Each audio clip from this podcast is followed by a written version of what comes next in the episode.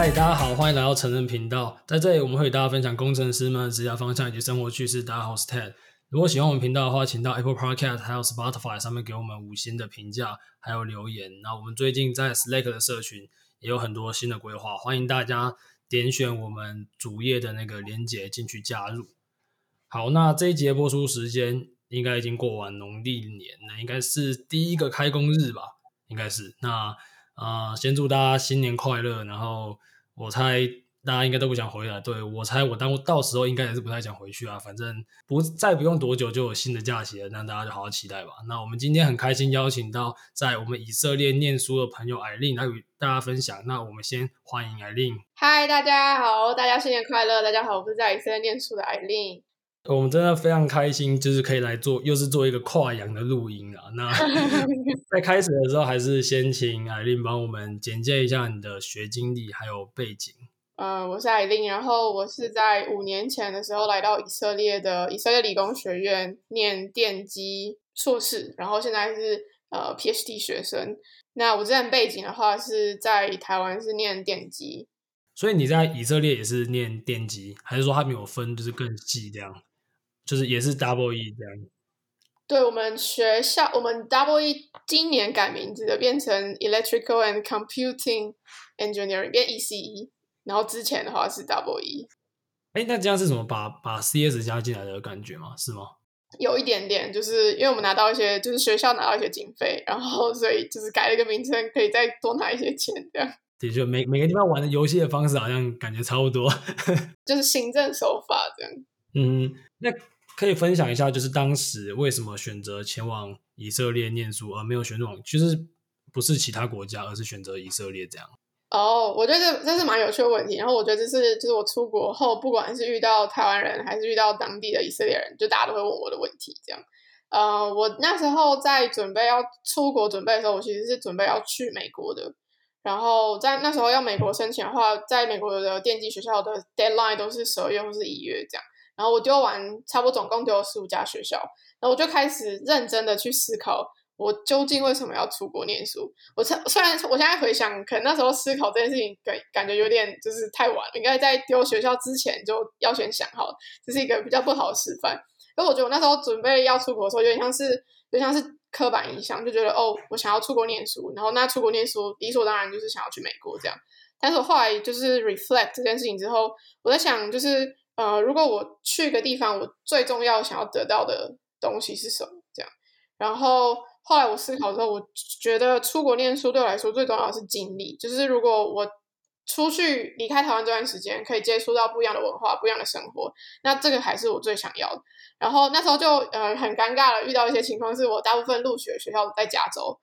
然后呃加州是一个呃就是华人世界还蛮就是还蛮多华人的地方。然后那时候我看一下，就是录取加州的学校的同班同学，然后那个班级的那个分布，就是呃，比如说多少人从哪个国家来，然后多少人是呃什么背景领域这样。然后那时候就是有大概百分之呃七十个人是 Asian 这样，是亚洲人加中国人加台湾人这样。对，然后还加印度人这样，扣掉印度人可能差不多百分之五十五左右。对。然后剩下会是有一些，比如说 European，然后一些 American、local American 这样。然后我后来在想，就是我要的出国念书经验嘛，所以后来想说有没有别的地方，就是这个 population 的 percentage 可以比较不那么 Asian。对，然后那时候我就找了两个国家的学校，一个是德国，一个是以色列。然后呃，以色列的话，那时候 deadline 刚好是就是四月底。所以我那时候就想说，不然丢丢看，然后最后呃四月底的时候，所有的美国学校都要给他们呃 response，然后到时候再一起决定这样。那我后来丢以色列学校的时候，是因为我已经经过一轮美国学校申请的洗礼，所以我在其实在申请的过程当中，我有时候也会寄 email 给呃在美国的教授。如果大家有刷那个留学版的话，就会知道说呃如果我跟教授寄信啊，就是对大教授让你有一些印象的话，可能会帮助于呃 admission。那我之前在美国丢美国学校的。的经历是，如果我寄信给正教授或是副教授，大家的回信率其实蛮低的。就即便他有回信，他可能都是两个月后回你这样。然后，但是副教授的话，他回信的频率就稍微会高一点。然后我那时候秉持这个经验，然后那时候我在找以色列学校的时候，我先找就是在以色列念书的话，就是 engineering 应该要去哪间学校？那就找到我现在这所学校——以色列理工学院，然后全名叫做 Technion。然后我找到了我要念的呃呃 department faculty。然后再接下来就是我就做之后做一件事情，我做了就是 Command F，就是找 assistant professor。那时候我只有找到两位教授，然后两位教授呃评估下来之后，我只有对其中一位教授比较有兴趣，然后我就写信 email 给他，然后写信 email 给他之后，他在两天内就回我。那时候对我来说是呃受宠若惊的事情，因为通常我以为就是教授都不太鸟你之类的。然后他回我，然后问我说，嗯呃有没有考过 GRE，然后现在呃现在申请情况是怎么样？这样，然后我们很快在一两天内就有了一次第一次面谈，这样。然后还蛮有趣的是，我现在那个教授，他他现在也是我的指导教授，他其实有个台湾人朋友，然后他他那个台湾人朋友现在是在美国的某间大学当教授，然后所以那时候呃，我的指导教授就问他的那个台湾人朋友，就是有没有办法打听到或者知道我是谁这样，对，然后那个台湾人朋友就是那个台湾人教授，后来他就有在我们以前大学认识的地方，他有认识的教授，他就问了那个教授。就那个教授，他问的那个教授刚好是我们就是大一的时候的微积分教授，这样，所以刚好就有把线圈起来。然后也是因为在美国的那位台湾教授呃 refer 的关系，我觉得就是我现在这个教授才就是会进行这么稍微顺利一些这样。那听起来还是蛮巧的。那我们等下稍后再聊，就是说在这个教授下做研究的一些领域等等。那我因为刚刚有提到一些。人种啊，文化嘛，那想请这边分享一下说，在呃以色列，它的一些，比如说它的学校的风气啊还是生活，有没有什么嗯、呃、难忘的体验？就是你真的有体验到，你刚刚希望自己出国看到这些东西？哦，有，我现在没有任何华人朋友，真假？完，你那边完全没有华人这样？应该说有华人，可是我呃 intentionally avoid 这样。OK。就是就是呃，我们还是有国际部，然后国际部大部分华人学生也是就是华人比较多这样。可是因为他们都很集中的在国际部学校，就是我们国际部只有提供大学学位，然后研究所跟呃博士学位的话，就是你会根据每个教授的 lab，就是你可能会跟不同人做这样。然后刚好我比较幸运，就是我现在在的组别的每一个人，就是我们是共同 share 一个很大的办公室，然后里面只有我一个外国人。然后，如果要说一些比较难忘的经验的话，呃，我觉得这蛮多的。那你就举个几个你觉得很酷的，我们分享给我们听众这样。哦，就是呃呃，在以色列啊，它其实是一个宗教组成的国家，但是它不是全部的人口都是犹太人，它是四分之一的人是阿拉伯人，然后剩下的人是犹太人。然后呃，我到这里才知道，就是说他犹太人跟阿拉伯人他们是呃在进入大学之前，就是他们完全没有 mix 在一起。呃，犹太人有犹太人的学校，从小学、中学到大学，然后阿拉伯有阿拉伯人学校，然后整个以色列国家可能大概就只有特定的城市有一些学校是阿拉伯人跟呃以色犹太人会一起去的学校，但是很少，就是他们把 religions 当成一件就是很 serious 的事情这样，然后但是他们大学之后又会 mix 在一起，但是会看到一个很奇怪的现象，就是就是犹太人还是会跟犹太人混在一起，就就是一起做作业啊，或者一起组队这样。然后阿拉伯人的话，只会有跟阿拉伯人。那我觉得在以色列一个比较特殊的现象是，犹太人的话是每个人都要当兵，就是大家都是嗯，高中毕业之后，绝大部分的人都会先当兵，然后当完兵之后再考，像是我们台湾的学测那样，然后进入大学。所以呃，阿拉伯人可能十八岁就进大学念大学一年级，可是犹太人可能 maybe 二十二或是二十三岁的时候，他们才会念大学一年级。你俩当那么久啊？对，就是他们当完兵之后，就是还会比如说 gap year 半年之类，然后再准备大学考试。对，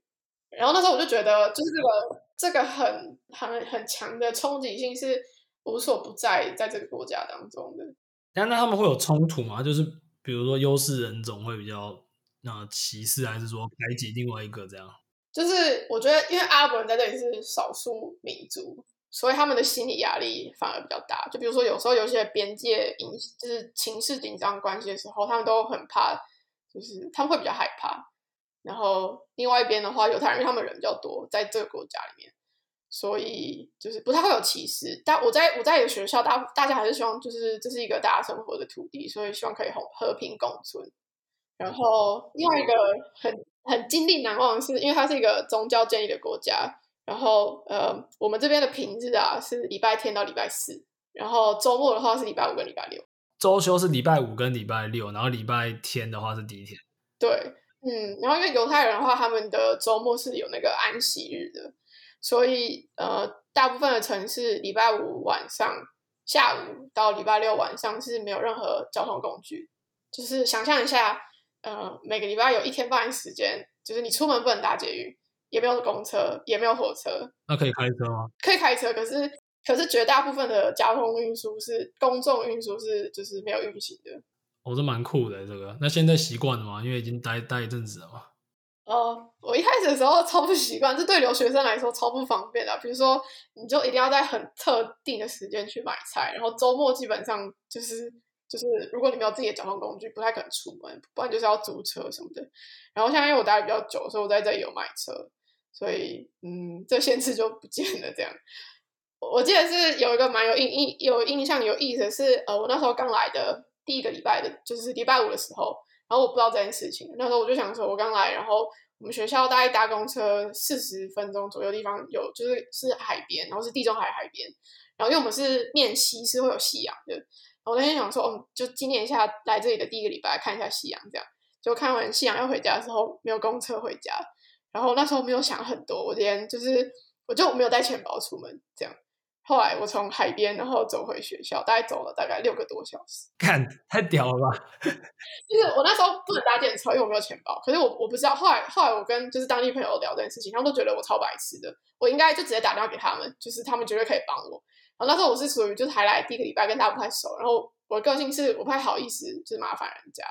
然后第二个他们跟我说，就算你没有钱搭计程车，你也可以跟计程车司机说载你到就是银行，然后你提款给他，就你没有必要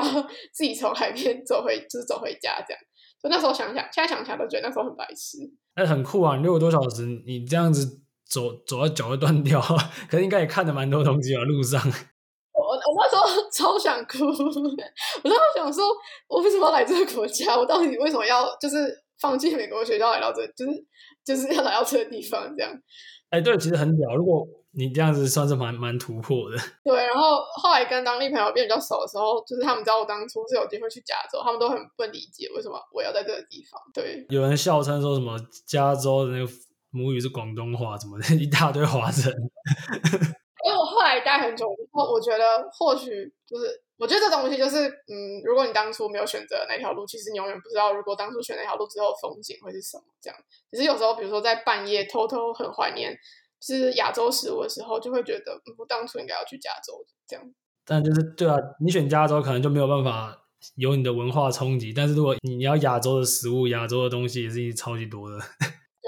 印象是我我跟我一起同一年出去的朋友有人去加州，然后大家一开始其实去都生活蛮困难的，然后大家第一个会找的地方就是亚洲超市，然后每个人就会发我就是就是发说哦，我今天找到比如说呃一美冰淇淋，然后 我看的时候都觉得很心酸，因为我这里的那个亚洲超市就是没有那么多台湾的东西，就很最近才有那个快煮珍珠，哎，那个时候没有是不是？对，那时候完全没有，像这种统一统一布丁是绝对买不到。然后一美冰淇淋更不用说，然后这边的亚洲超市比较多，是属于像是印度、印度的印度的产品，或者是东南亚产品，或者有一些比如说像是呃呃内地的东西，像是老干妈那些什么的有。你你是说在以色列的亚洲超市吗？对，在以色列的亚洲超市。哦，OK OK，因为我我是我是我是回想我之前在美国亚洲超市，我觉得东西还蛮多的，还蛮爽的。那为什么我觉得很心酸？为什么我不去美国要来这里？我觉得我们等下最后可以给大家做做一个小小的分享跟比较。但因为我想要针对以色列的部分，就是嗯，他申请上，因为你当时申请美国跟以色列都有经验嘛，那有没有什么嗯，比如说着重的面向不同之类的，有有这种情况吗？申请的话，美国的话就是工程学院大部分就是看两个考试，一个是 GRE，一个是托福这样。然后加上一些，比如说 SOP 或是一些履历啊等等的这样。然后以色列学校申请的话，如果是外国学生的话，只有看 GRE，就没看托福。然后 GRE 很特别，它走就 GRE 有两个，我那时候考 GRE，我不知道现在 GRE 有没有变。GRE 就是有两个 section，一个是计量，一个是语文。然后他只看 GRE 的计量，对，就他很 specific。然后接下来的话就是申请，然后我觉得，嗯，对，申请上就只有这两个不太一样。然后其他也是写那一些，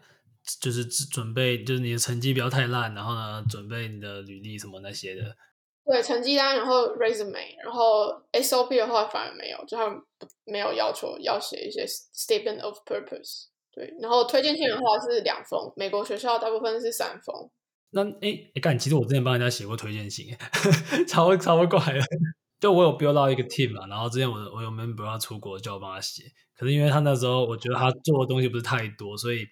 哦，我就是有点。后来我就是帮一半的忙，对吧？因为他叫我写超级多章，然后我想说，可是你在这里才做一阵子而已，我觉得就是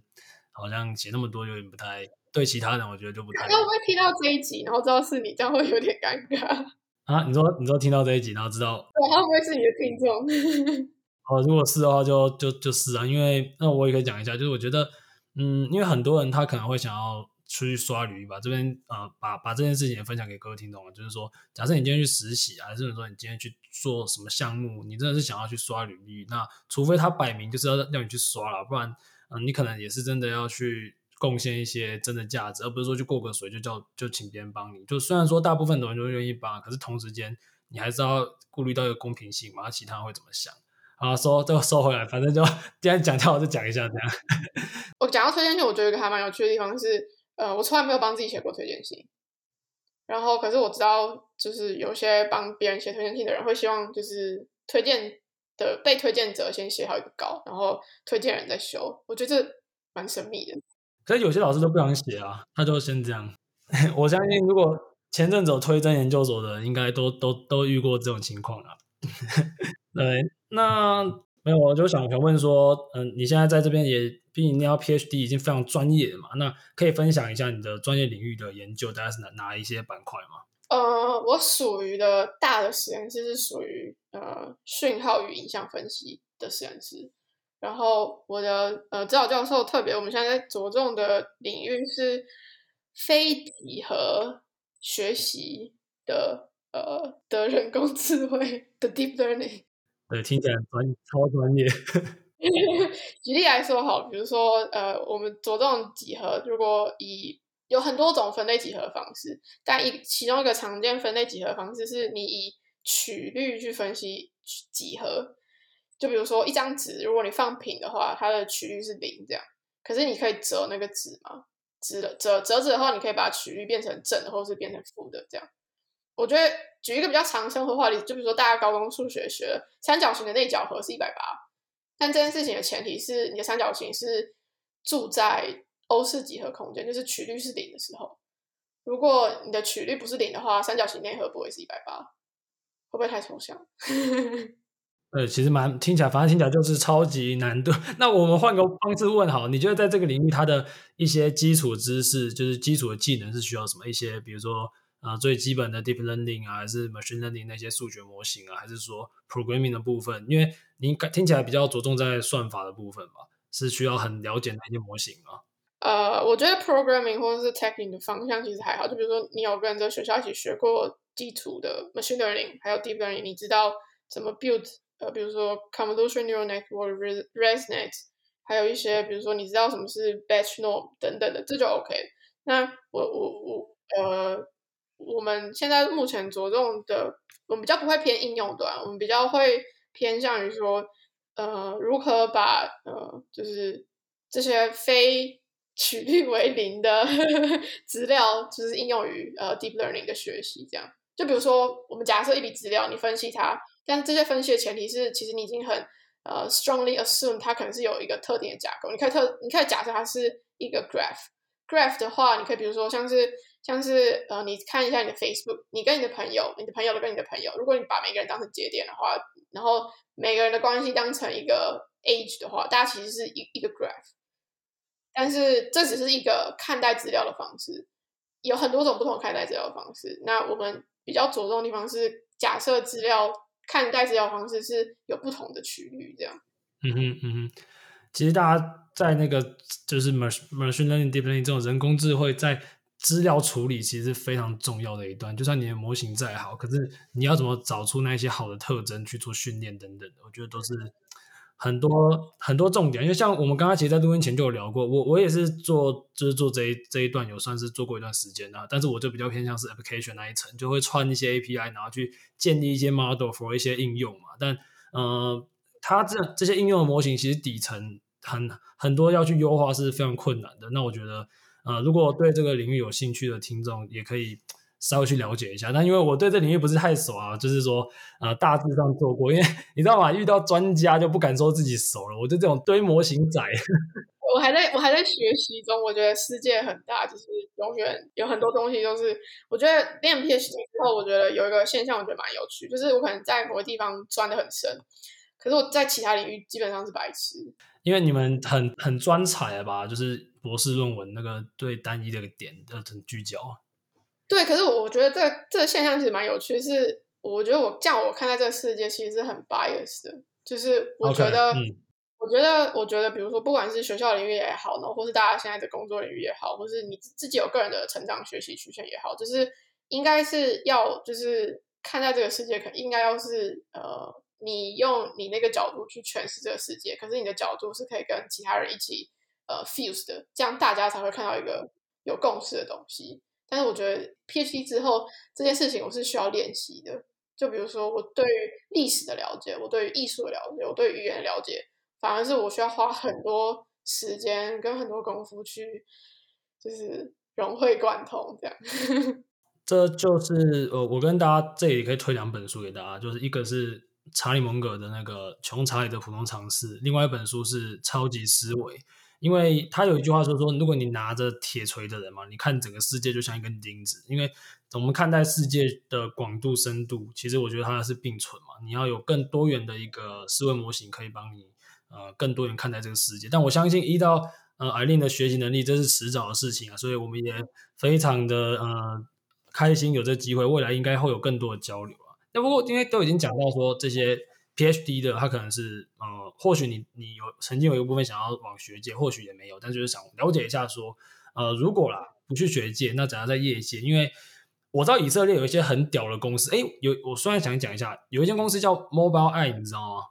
嗯嗯嗯，知道。那是以色列的嘛？刚刚很屌，因为我之前做自驾车，然后他他真的很屌，他拿 camera 就可以做到那种很很精准的距三维的侦测物件侦测，我觉得很酷。呃，在这里做 Auto Car 的最厉害的。不是说他不是最厉害，有很厉害的有很多家，就是目前在这个领域，以色列有投入蛮多资源跟人才的。嗯嗯嗯，对，因为我现在是比较没有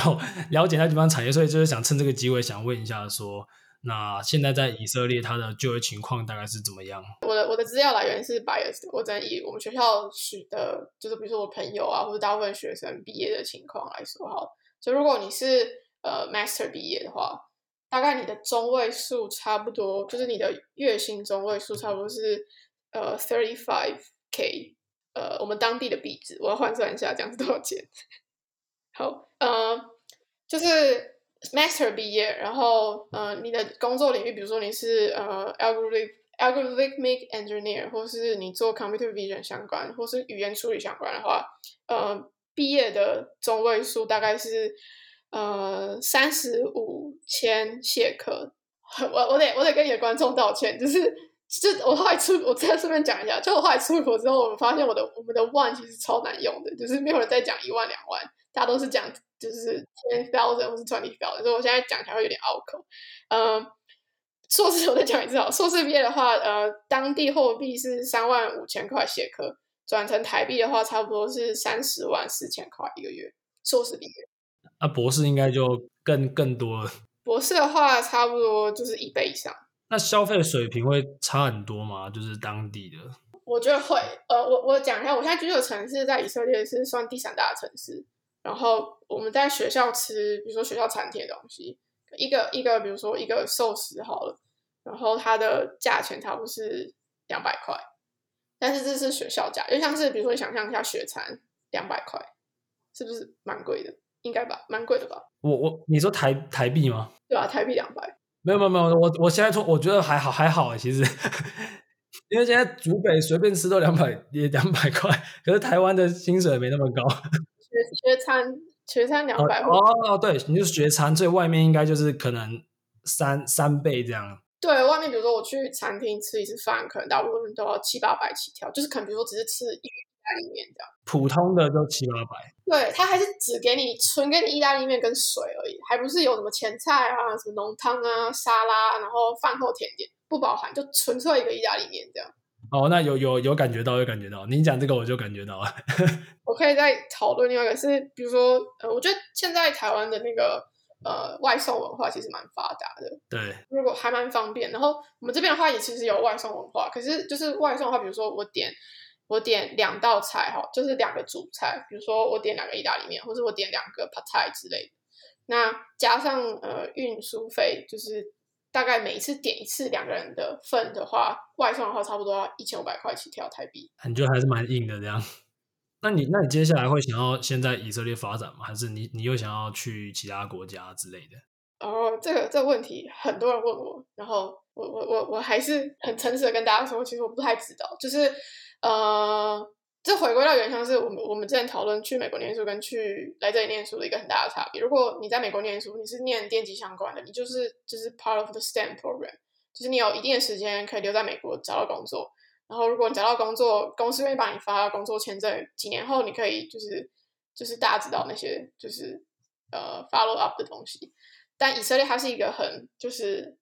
对于它基本上把世界上人分成两种人，一种是犹太人，一种是其他人。然后呃，如果在这里念书的话，就是如果你毕业的话，你只能在这个国家留工作留三年，然后你一辈子不管你在这里工作多久，你都不会变成这里的当地居民，就永远都会是一个外来者这样。所以它是一个相对来说，比如说你出国念书是为了到那个国家工作，maybe 以色列它不是一个最好的选项。就是如果你想要来以色列工作的话，但是就是不可否认是犹太人的文化是便于全世界。就是呃，以色列是一个最大人口犹太人集中的地方。可是比如说你来你来这个国家念书，可是你的指导教授或是你的当地朋友，他是有很多 connection 的，就是 connection 是包含几乎欧洲每个国家都有，然后还包含俄罗斯。还包含美国，亚洲可能比较少一点，所以它的 connection 是可以让你去到全世界各个地方，这是一个比较特殊的，我觉得是蛮蛮特殊的东西。这样，OK，了解，这样真的蛮蛮屌的，就听起来，我觉得这是，因为我很少有朋友在就是在以色列念书，就是美国是一大堆，但是以色列真的是第一次听到，就刚刚听到很多很酷的东西，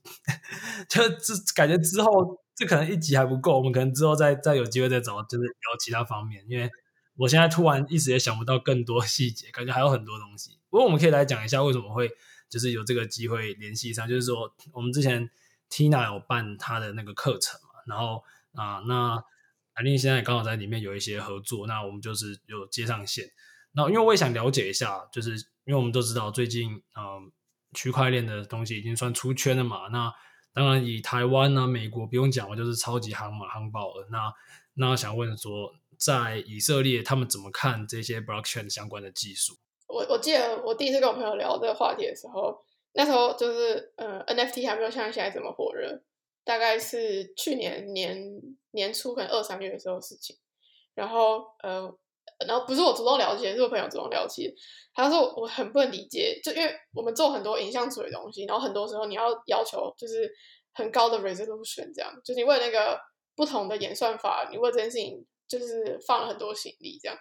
然后他说，他说我不知道为什么大家要花这么多钱去买一个很低像素的东西，这样。然后 我觉得，我觉得，我觉得这个是还蛮有趣的意思，是我觉得他们可能就是呃。我觉得区块链的世界的应用会被越来越多人，就是因为人的加入，然后会有不一样的不一样的想法。那时候他们可能觉得，就是你只是花很多钱去买一个很低像素的一个艺术，可是至于他们来说，这不是艺术。可是 NFT 的应用其实不仅限于是只是艺术，对对。然后但他们就会觉得，So what? I don't care 这样。然后还有一个蛮有趣的是，就是。他他他他在这边的当地的呃，因为监管会的限制，比如说像呃前一阵子有一位富人，他大概差不多一千块比特币，比特币一千美金的时候买的。然后呃，虽然最近那个就是 市场有一些波动，可是他在之前，比如说呃比特币大概四十 K 的时候，想要就是想要卖掉，然后换成当地的钱，但是银行是拒绝的。就是就是关于像是比如说洗钱啊，或是不确定金钱来源等等的，就是在这边的普遍接受度还是没有很高。那所以没有一些合规的交易所，或者是用一些国，比如说你用美国的交易所，也没有办法吗？呃，美国交易所可以，但是它就是不一定能，就是你出金的话有一些特定的限制，就是你可能要绕个几圈才可以绕回来这样。你就用 FTX 出成美金啊，然后美金打回去，应该就还好。对，如果是这样的话就可以了。但是如果就是你是比如说呃动作很高，比如说出金入金动作很高的话，会有一些就是金管的问题。这样就因为这里税制很高，在这里税制差不多大家缴税平均是四十趴，然后所以他们对税还蛮敏感的。听起来是蛮蛮硬的，所以是，可是如果要监管这个东西，法规不就要 stable 吗？所以他们对于加密的法规，如果大家这么排斥，这个时间点是有完整的法规规范吗？没有，目前都是没有，目前都完全没有。他们还是呃币本位的思考比较多这样，而且对他们来说，因为以色列是一个很动荡的国家，就是比如说像什么动不动就会有，就是比如说飞弹射来啊，哎，真的假的？真的真的是动不动就飞弹射来？你有你有看？就是新闻上这样子讲，哦，是实际有发生的。就是我们有时候会有一些防空演练，然后像是去呃去年，就时不时的会有一些防空演练，然后呃去年有一个比较大的冲突，就是就是他们就是呃就是。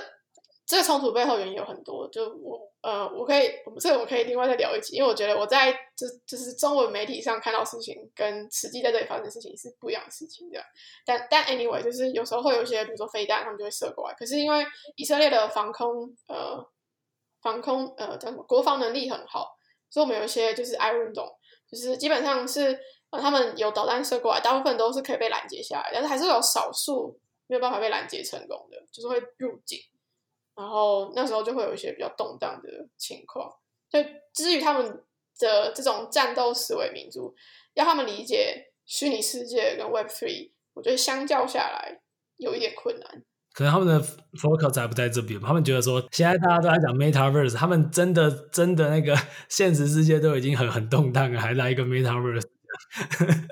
对，我讲到这个还蛮有趣的，就是 Facebook 后来改成 Meta。然后以色列人超不屑的，因为 Meta 在希伯来文是死亡的意思。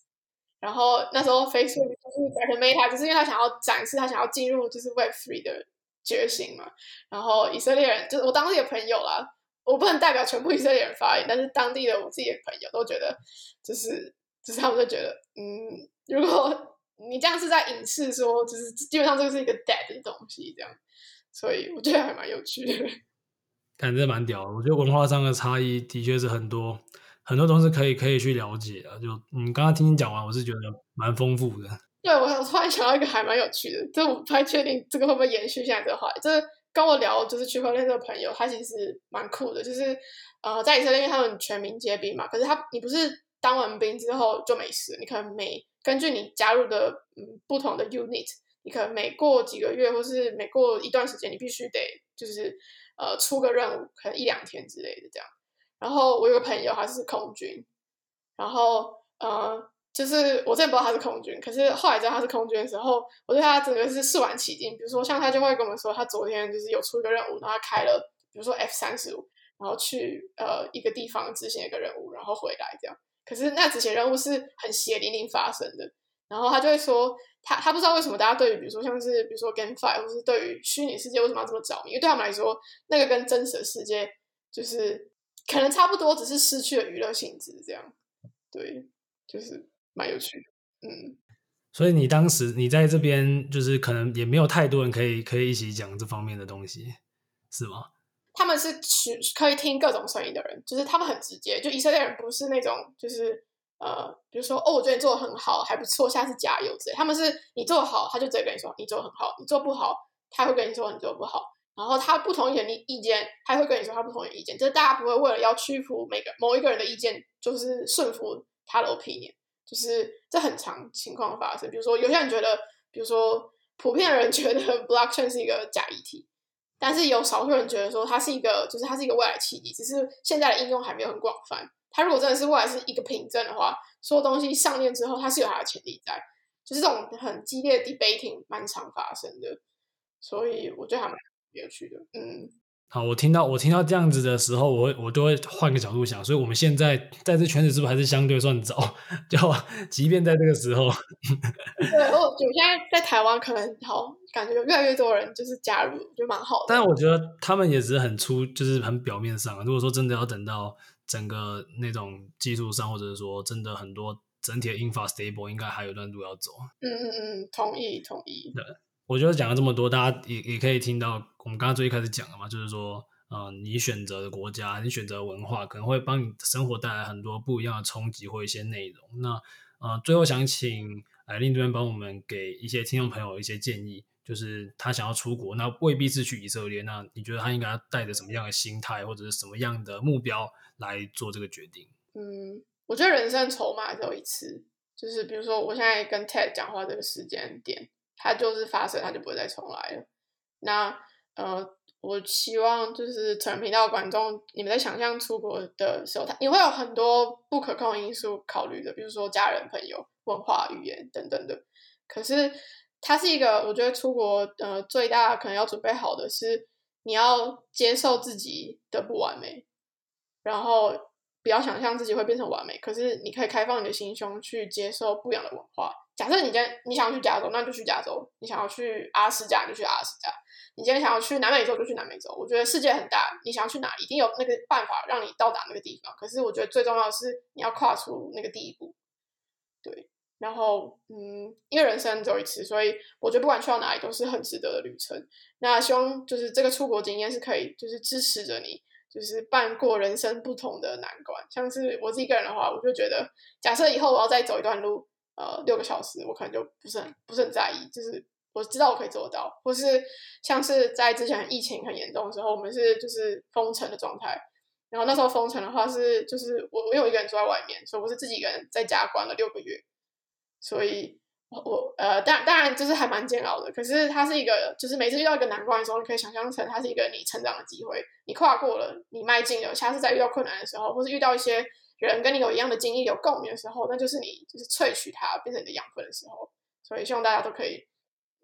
环张开双手环抱这个世界，这样对。我觉得最后这个结尾这个建议真的非常好，因为你永远不知道，就像贾博士说的嘛，你永远不知道你的点还会用什么样的方式串成一条线。那就就连我们今我们现在的这一个录音，其实我们在呃七八年前就有打过，就是算是有一些连接，但是。结果现在在这个时间点，我们再把这一这一些谈话内容分享给各位，因为我觉得，嗯，我我也有同样的看法。我觉得你经历过差不多事情的，或者说你经历过越多事情的，你们一起，你们成长速度，呃，差不多，看更多事情的会在更高的地方相遇。那我觉得，如果大家想要看更更大的世界，可能去提升你自己，然后啊展开自己的视野，我觉得是很重要的。那不论你是不是出国啊，我觉得给自己留下一些选择的机会，是每个人都必要去做的。嗯嗯嗯，我觉得还有一个还蛮重要是，我觉得复利是蛮可怕的。不管你的百分比数是多少，就是如果你今天比昨天进步百分之一，三百六十五天下来，跟你没有进步或是你退步是很大的差距。不管你人在哪边，你在台湾也好，你在国外也好，我觉得主要是心态上，就是如果你做好每天是一个可以，就是像海绵一样学习很多东西，内化之后再产出，我相信就是成人频道的听众都可以有呃，就是很好的。future，那刚你讲这句话，我我我真的觉得这这这我们来讲又又更有说服力。你看我们现在回去看之前的同学，就是那个每一点一点的路上度道路的改变嘛，已经完全是不同领域的人了嘛。就是我们已经做不同的事情，所以曾经你坐在你隔壁的同学，或者是你们一起很要好的朋友，可能是因为你们的一些选择不同，让你们复利往不同的方向堆砌，你们人生就不一样了。但你当那个当下你没有感觉。可是你现在回头过来看，你会觉得每一个选择都有迹可循。嗯，同意。真的，最后很感谢，就是艾琳给我们这么多的分享。我觉得之后可能我们再规划一下，看有没有什么其他就是比较比较生活还是有趣，我们可以再跟听众朋友分享。感谢 Ted 的邀请，就是我本来蛮害羞的。对，真的蛮酷的。我们很感谢艾琳今天的分享。那我们谢谢艾琳，谢谢 Ted，谢谢成人频道的听众。好，今天节目到这里，谢谢大家，拜拜。大家晚安。